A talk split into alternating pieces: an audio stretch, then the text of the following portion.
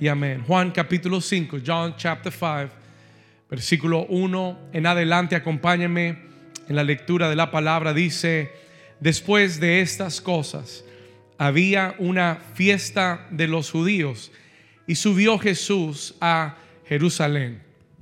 Y ahí en Jerusalén, cerca de la puerta de las ovejas, un estanque que había llamado en hebreo, ¿cómo se llamaba? Betesda, el cual tiene cinco pórticos. Y en estos yacía una multitud de qué? Una multitud de enfermos se congregaba en esta puerta de Betesda.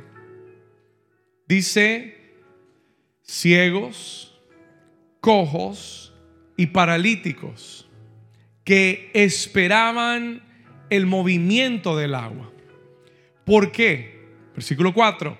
Porque un ángel descendía cuando? En cualquier momento. El, el, ángel venía, descendía a aquel estanque. Escuche esto. Y agitaba el agua. Y el primero que descendía al estanque después del movimiento del agua quedaba sano de cualquier enfermedad que tuviese. Por eso había esa gran multitud de enfermos que se congregaban en ese pórtico de Bethesda. Ahora, la historia comienza a enfocar a un individuo, una persona en particular. Escuche la historia de este hombre, versículo 5. Y había allí un hombre que hacía cuántos años? 38 años que estaba enfermo. Escuche, 38 años con esta enfermedad. Y cuando Jesús lo vio acostado y supo que llevaba ya mucho tiempo así, y lo supo por revelación divina, lo vio y supo que llevaba mucho tiempo en esa condición, se acerca aquel paralítico y le hace una pregunta. La pregunta es, ¿quieres ser sano? Do you want to be healed? Do you want to be made well? Versículo 7. Señor, le respondió el enfermo, no tengo quien me meta en el estanque cuando se agita el agua. Y entre tanto que yo voy, escucha, este es un paralítico, él dice, entre tanto que yo voy, otro desciende antes que yo. Jesús le dijo, levántate, toma tu lecho y anda. Y al instante, versículo 9, y al instante, diga conmigo, al instante, no hubo más espera. There was no more waiting. Los 38 años de espera acabaron en un instante. In an instant they were finished. Y al instante aquel hombre fue sanado y tomó su lecho y anduvo y era día de reposo aquel día y la iglesia del Señor dice Amén y amén. Dígale a su vecino, hoy es el día de tu milagro. Vamos, dígaselo de nuevo. Dile, hoy es el día de tu milagro. En el nombre de Jesús. Amén. Puedes tomar tu lugar, iglesia amada.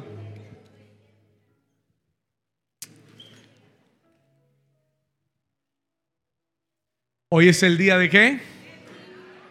Hágalo personal. Diga conmigo, hoy es el día de mi milagro. Today is the day of my miracle. ¿Sabe? Los milagros son la especialidad de Dios. Se lo voy a repetir. Los milagros son la especialidad de Dios. Lo que para nosotros es sobrenatural, para Dios es natural. Lo que para ti y para mí es algo sobrenatural, para Dios es algo natural. Lo sobrenatural es natural para Dios. Es su realidad continua. It's his continuous reality. Pueden bajarle un poquito el piano, por favor, just a little bit. Lo que para nosotros es sobrenatural, para Dios es natural. ¿Qué es un milagro, pastor? ¿Cómo se define un milagro? Y la mayoría de ustedes levantaron su mano y dijeron, yo necesito un milagro, pastor. I need a miracle. ¿Y cómo se define un milagro en nuestra vida? Si quiere, escriba esto. El Señor me dio esta definición para compartírsela. Un milagro es simple y sencillamente la intervención divina de Dios en la vida de una persona que cambia el curso natural de las cosas. Se lo voy a repetir una vez más. Un milagro es la intervención divina de Dios en la vida de una persona que cambia el curso natural de las cosas en mi vida.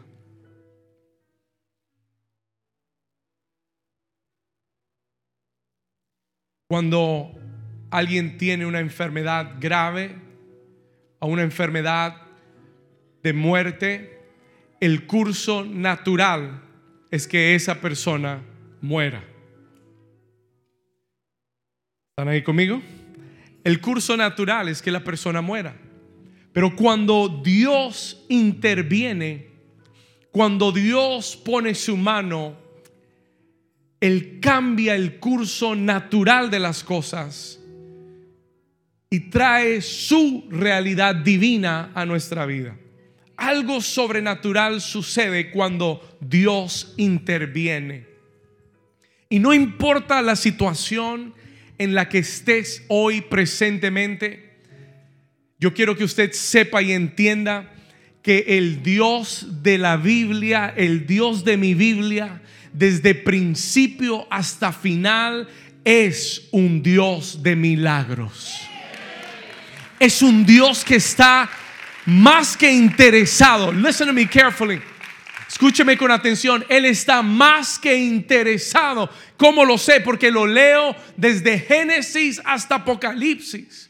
Desde el principio hasta el final, desde personas que no podían dar a luz y ver cómo un milagro de Dios a los 90 años de edad causa que una mujer estéril dé a luz. ¿Es, es eso un milagro o no? Es la intervención divina que cambia el curso natural. el curso natural es que a los 90 años ya usted esté preparándose para morir. No para dar a luz una promesa y un sueño de Dios. ¿Alguien está aquí conmigo? Pero el Dios de la Biblia es el Dios que cambia el curso natural de las cosas el que interviene en los asuntos del hombre y desde el principio hasta el final. Y si usted lee los evangelios de Cristo, si usted lee Mateo, Marcos, Lucas, Juan, usted se dará cuenta que todo el ministerio de Jesús estuvo lleno de milagros desde principio hasta el final, incluyendo su resurrección. Diga conmigo, mi Dios es un Dios de milagros. Nunca dejes que nadie te diga que Dios no lo puede hacer. Nunca permitas que nadie te diga que eso es imposible. Porque uno de los nombres de Dios es el Shaddai, que quiere decir el todopoderoso, lo que quiere decir el que todo lo puede hacer. El mismo le dijo a Abraham, habrá algo difícil para mí habrá algo que yo no pueda hacer en tu vida. Is there anything that I cannot do in your life? Ese es el Dios de la Biblia. Es el Dios de milagros. Yo creo que una de las cosas que nos ha perjudicado en el tiempo en el que vivimos es que tenemos una cultura muy racional, es una, es una cultura en la que vemos tantas cosas de tantas partes y eso causa una limitación en nuestra mente de lo que creemos. Hay tanta información y tanto conocimiento que la fe de muchos se ha limitado. Hemos reemplazado en nuestro corazón el poder de Dios por simplemente el saber cómo hacer algo, el aprender cómo hacer algo. Pero hay cosas en nuestra vida que solo Dios podrá hacer.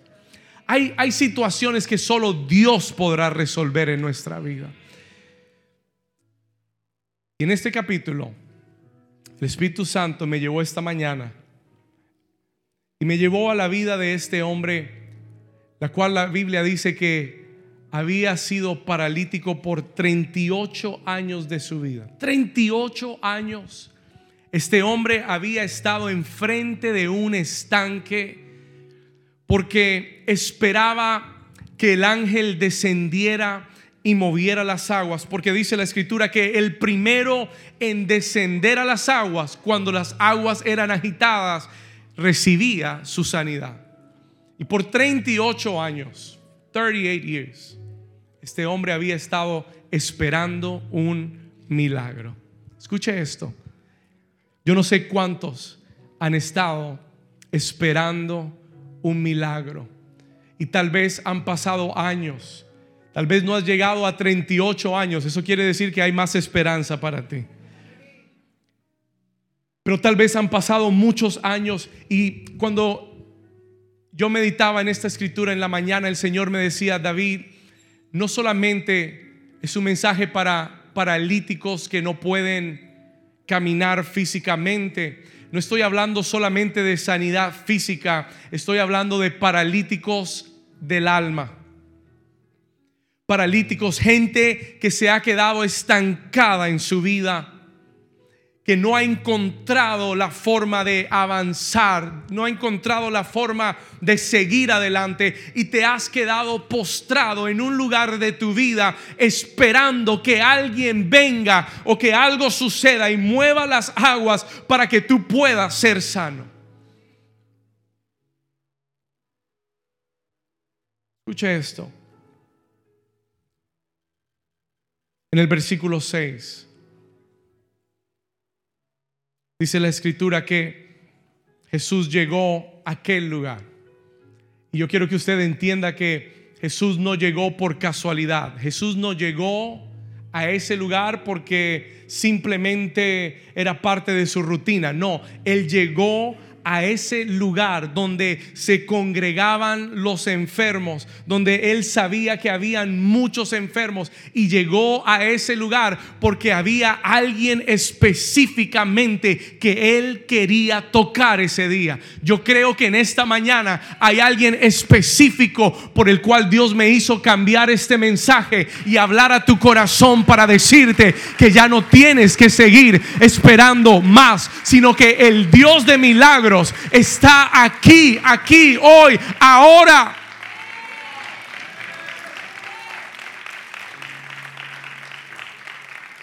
Y que Él lo puede hacer y lo quiere hacer hoy. Él lo quiere hacer hoy. Usted sabe que es la voluntad de Dios sanarte.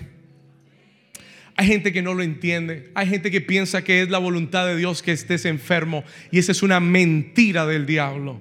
La voluntad de Dios no es que ninguno de sus hijos esté enfermo. Dios no creó la enfermedad. La enfermedad no es creación de Dios. La Biblia dice, yo he venido para que tengan vida y para que la tengan en abundancia. La Biblia dice que Cristo murió en la cruz para llevar nuestras enfermedades, que en sus llagas fuimos nosotros sanados y curados. ¿Alguien lo recibe? Eso es lo que la Biblia dice. Eso es lo que Dios declara. That is what God declares. En Mateo capítulo 8, Mateo capítulo 8, versículo 16, hablando de Jesús, Matthew chapter 8, verse 16. La escritura declara, escucha esto, lo teníamos en las notas, puedes usar Mateo 8, 16 y 17, anótelo, porque la escritura declara que Jesús sanó Dice que liberó a muchos endemoniados. Mateo capítulo 8, versículo 16 dice, y cuando llegó la noche, trajeron a él muchos que endemoniados. ¿Y con la que? Ayúdeme por favor. Y con la palabra, ¿qué hizo? Echó fuera a los demonios. ¿Y qué hizo? ¿A cuántos? ¿A cuántos enfermos? ¿Sabe lo que yo descubrí en los evangelios? Que no hubo un solo enfermo que le pidiera sanidad a Jesús, que Jesús no sanara. ¿Me escuchó? Toque el vecino por un momento y dile, escucha esto. No hubo un solo enfermo que buscó a Jesús en, búsquemelo por favor, a ver dónde está. No existe un enfermo que buscó a Cristo y le pidió sanidad que Jesús no lo sanara. Pregunta, ¿será la voluntad de Dios que esté sano? ¿Será la voluntad de Dios sanar tu vida? ¿Cuántos lo pueden creer? Vamos a dar un aplauso al Señor si usted lo cree. Es la voluntad de Dios. It is the will of God. Jesús llega al estanque.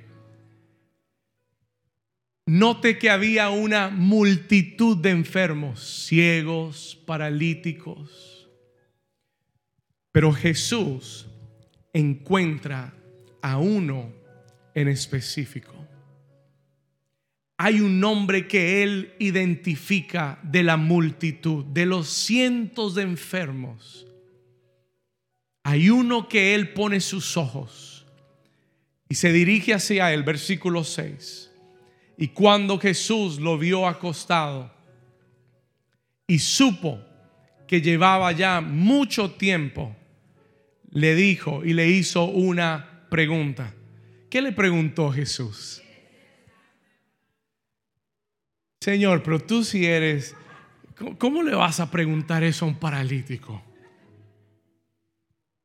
¿Qué clase de pregunta es para un paralítico si quiere, si quiere ser sano? Escuche, cada pregunta de Dios en nuestra vida es para revelar nuestro corazón. Acuérdese de eso. Dios no te hace una pregunta porque no sabe la respuesta. Él sabe la respuesta. Pero toda pregunta de Dios está diseñada para revelar nuestro corazón. No para que Él vea lo que hay en tu corazón, para que tú veas lo que hay en tu corazón. Y le pregunta al paralítico, se dirige a él, sabe que había estado ahí mucho tiempo y le hace una pregunta, ¿quieres ser sano? La respuesta del paralítico nos revela la condición de su corazón. Escúchelo, versículo 7, verse 7. Señor, le respondió el, enfermo, no tengo quien me meta en el estanque. Y cuando se agita el agua, escuche, y entro, y entre tanto, perdón, que yo voy, otro desciende antes que yo. Lo primero que el paralítico le dice es, Señor, nadie me ayuda.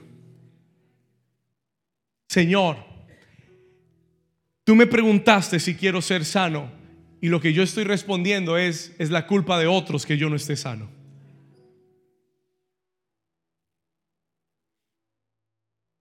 Y lo que él le dice al Señor es, nadie me ayuda a ser sano. Yo he estado aquí 38 años y cada vez que intento hacerlo, y hay muchos de ustedes que han intentado avanzar, han intentado alcanzar lo que Dios tiene, han intentado sanar, han intentado ver ese milagro en su vida. Pero en tu corazón le echas la culpa a otros de lo que no has recibido y de lo que no tienes. Señor, cada vez que yo lo intento, alguien me gana. Cada vez que yo voy, alguien se adelanta. Nadie me ha ayudado. Mire lo que este hombre tiene en su corazón. Look at what he has in his heart. ¿Sabe lo que yo entendí? Que este hombre no era un paralítico de piernas, era un paralítico de corazón. Y el hombre siempre refleja, tu vida siempre va a reflejar por fuera lo que llevas por dentro. Hay muchas enfermedades, escuche lo que le voy a decir, y esto viene de parte de Dios. Hay muchas enfermedades físicas que son un reflejo de lo interno del corazón. Hay muchas enfermedades. Listen to this carefully. There are many physical sicknesses that are a reflection of the sickness inside of your heart. De la enfermedad en el corazón. Y por eso Cristo nunca sanaba a alguien simplemente diciendo, bueno, recibe sanidad. Ven, levántate, ve, vete, vete, ya, sano. Usted ve que cada vez que Jesús va a sanar a alguien, lo hace diferente. ¿Por qué? Porque Él está tratando no con el cuerpo físico, porque eso es fácil. Él está tratando con el corazón de cada persona. Porque la sanidad más importante es la sanidad del corazón. Y déjame decirte, cuando tu corazón sana, tu cuerpo sanará también. Yo conocí años atrás una persona, escuche esto, conocí una persona, me llamaron, pastor puede visitar a esta persona, eh, está enferma, la diagnosticaron con cáncer, tiene esto, tiene lo otro, fui a hablar con la persona, me senté, esto fue en Nueva York hace unos años atrás. Me senté con la persona y comencé a dialogar y me di cuenta que su problema, me di cuenta que su enfermedad no era el cáncer, su enfermedad era la falta de perdón. Vi esta persona acabada, demacrada, y cuando me senté a hablar con ella, todo lo que me hablaba era de su divorcio, del esposo que le había sido infiel, de todo lo que había vivido, y salía la, brotaba la amargura de su vida. Y yo le dije, inspirado por Dios, por el Espíritu Santo, le dije, si tú quieres que Dios te sane de ese cáncer, tienes que perdonar con todo tu corazón. Y el día que lo hagas, vas a ser totalmente libre. Hice una oración con ella. Oramos. Lo hizo con el corazón. Lloró se quebrantó. Y unos meses después me llamó y me dijo, pastor, el cáncer se fue de mi cuerpo. It's gone.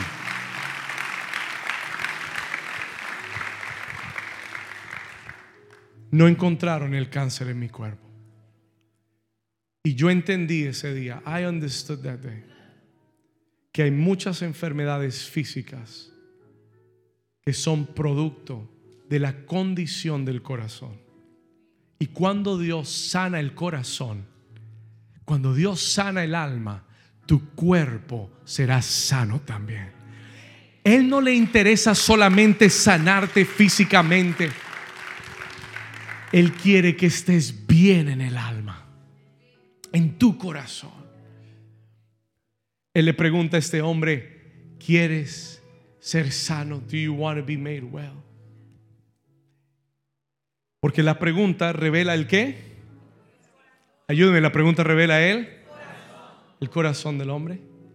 Y él le dice, Señor, le respondió el enfermo, no tengo quien me meta en el estanque y cuando se agita el agua, entre tanto que yo voy, otro desciende antes que yo. Su parálisis era espiritual. Su parálisis era emocional. Su parálisis era en el alma. Y Jesús lo entendía. Y por esa razón, escuche esto, la medicina que el Señor Jesús le da a cada una de las personas que sana es diferente. Nunca receta la misma medicina. A uno lo saca de la aldea. ¿Cuántos se acuerdan que hace unas semanas atrás el pastor Luis Rivera predicó cómo el Señor sacó al ciego de la aldea. a otro, escupen el lodo y le ponen lodo en los ojos. Porque hay, algunos que hay que bajarles el orgullo para que sanen. Dígame, ay, ay, ay, amén, lo que usted quiera. Entonces, cada milagro sucede de una forma diferente. Porque cada milagro trata con algo en el alma que tiene que sanar también. Por eso no hay una fórmula para los milagros. There's no formula. Hay predicadores, yo pensé por muchos años que el Señor tenía una fórmula. Y yo dije, Señor, enséñame la fórmula para hacer reuniones de milagros. Y un día entendí que el Señor siempre lo hace diferente. Él lo hace como Él quiere. Él lo hace como Él sabe que lo necesitas. Ahora escuche, Voy llegando al final del mensaje. I'm coming to the end of this message. El Señor Jesús le dijo al paralítico, tú has estado esperando que alguien te ayude. Y adivina qué, yo no te voy a ayudar. Yo no te voy a dar la mano y te voy a levantar. Y no, primero que todo, no te voy a tirar al estanque. Segundo que todo, ni siquiera te voy a ayudar a levantar. Lo único que te voy a dar es la palabra. Lo único que te voy a dar es una palabra. I'm just going to give you a word. Diga conmigo, una palabra es suficiente. Lo único que el Señor le da a este paralítico es una palabra que le dice, levántate, toma tu lecho y anda. Watch this, esto. En la palabra de Dios, en la palabra de Jesús está tu milagro. No necesitas el toque de un hombre. En la palabra está tu milagro. No necesitas que el pastor, ni el apóstol, ni el profeta, ni nadie ungido venga y te toque. En la palabra de Jesús, el centurión romano que tenía a uno de sus siervos enfermo, va donde Jesús y le dice, Señor, mi criado está enfermo, pero no te molestes, no tienes que ir hasta mi casa. Solo di la palabra y mi criado sanará. Y Jesús dijo, wow, ¿quién eres tú? ¿Quién es este hombre? No he hallado tanta fe ni en Israel ni en el pueblo judío. Y el centurión le dice, lo que pasa, Señor, es que yo entiendo el poder de la palabra. Porque yo soy un centurión. Yo tengo hombres a cargo mío y no tengo que ponerles la mano para que ellos hagan algo. Solo tengo que decir la palabra con autoridad porque tengo autoridad. Y cuando digo la palabra, ellos van a donde yo los envío. Y así es la palabra de Dios, que no regresará a él vacía, que hará todo lo que él envió a hacer. Cuando él dice, levántate y anda, tus piernas van a responder y van a caminar. Vamos a darle un aplauso fuerte al Señor si tú lo crees. Diga conmigo, Señor, di la palabra. Porque mi milagro está en tu palabra. Tú no necesitas que el jefe te diga, te voy a dar más dinero. Tú no necesitas que el doctor te diga, no, ya estás bien, no te preocupes. Lo único que necesitas es saber que la palabra viene de Dios. Cuando Dios dice la palabra, su palabra hace todo lo que Él le envía a hacer. Su palabra obedece su voz. Su palabra, dice el libro de Proverbios, es medicina a mis huesos. El proverbista dice, tu palabra es medicina a todos mis huesos en vez de tomarse ese Tylenol todos los días, tómese una porción de la palabra de Dios y declare, gracias Señor, porque tú eres mi sanador, tú eres Jehová Rafa. Tú eres el que sanas todas mis dolencias. Aplíquese la pomada del, del Salmo 103 El que sana todas mis dolencias. El que sana todo, el que me rejuvenece. Ya no necesita crema rejuvenecedora. El que me rejuvenece como las águilas. Pastor, ¿usted por qué se ve tan joven? Porque me he hecho la pomada del Salmo 103.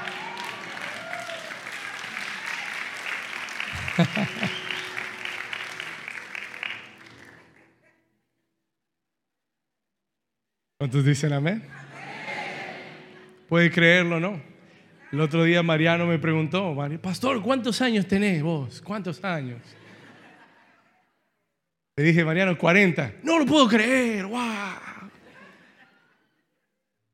Mariano es una bendición de Dios que el Señor lo trajo a esta casa con un propósito.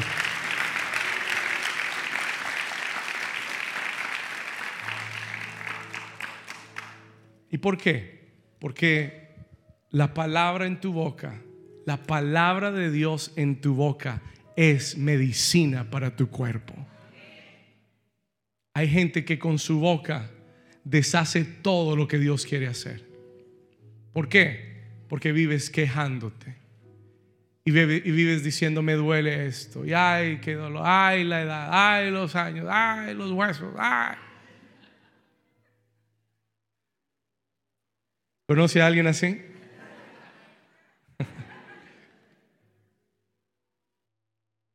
Usted tiene que comenzar, a decir, ay Señor, tú eres el que rejuveneces mi vida como las águilas. Aunque el hombre exterior se va desgastando, mi hombre interior se va renovando.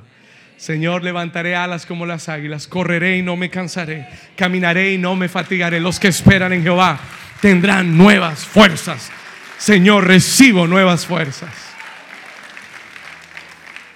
Él le dice al paralítico, levántate, toma tu lecho y anda. No esperes más que alguien venga a ponerte en el estanque. No necesitas esperar más a que el ángel descienda. ¿Por qué? Porque Jesús llegó a tu estanque. Porque Jesús llegó. Hay gente esperando un momento, un predicador ungido, un, un evangelista de sanidad y milagros. No. Si Jesús llega, es todo lo que necesitas. Levántate y anda. Hoy el Señor me dijo que te dijera, toma tu lecho levántate y anda. ¿Quieres ser sano? Hoy es el día que te levantes. ¿Quieres ser sano? Hoy es el día que lo vas a recibir en el nombre de Jesús. Ponte de pie conmigo por un momento. El versículo 9 dice, y al instante aquel hombre fue sanado y tomó su lecho. Escuche, porque eso es lo que la fe hace. La fe recibe una palabra de Dios y dice, lo voy a hacer. La fe oye una palabra de Dios y dice, yo lo creo con todo mi corazón. Yo no sé cuál es tu parálisis. Cierra tus ojos ahí donde estás por un momento. Yo no sé cuál es tu necesidad, pero yo sé que el Jesús que sanó al paralítico de 38 años, está aquí hoy. Que su palabra sigue teniendo poder. Y tú tal vez digas, pastor, no es una enfermedad física, tal vez es una parálisis emocional, tal vez es una parálisis financiera, tal vez es una parálisis matrimonial el Señor te dice, levántate, toma tu lecho y anda. Si puedes creer la palabra, vas a caminar y vas a ir al propósito divino de Dios para tu vida. En el nombre de Jesús. Levanta tus manos ahí donde estás.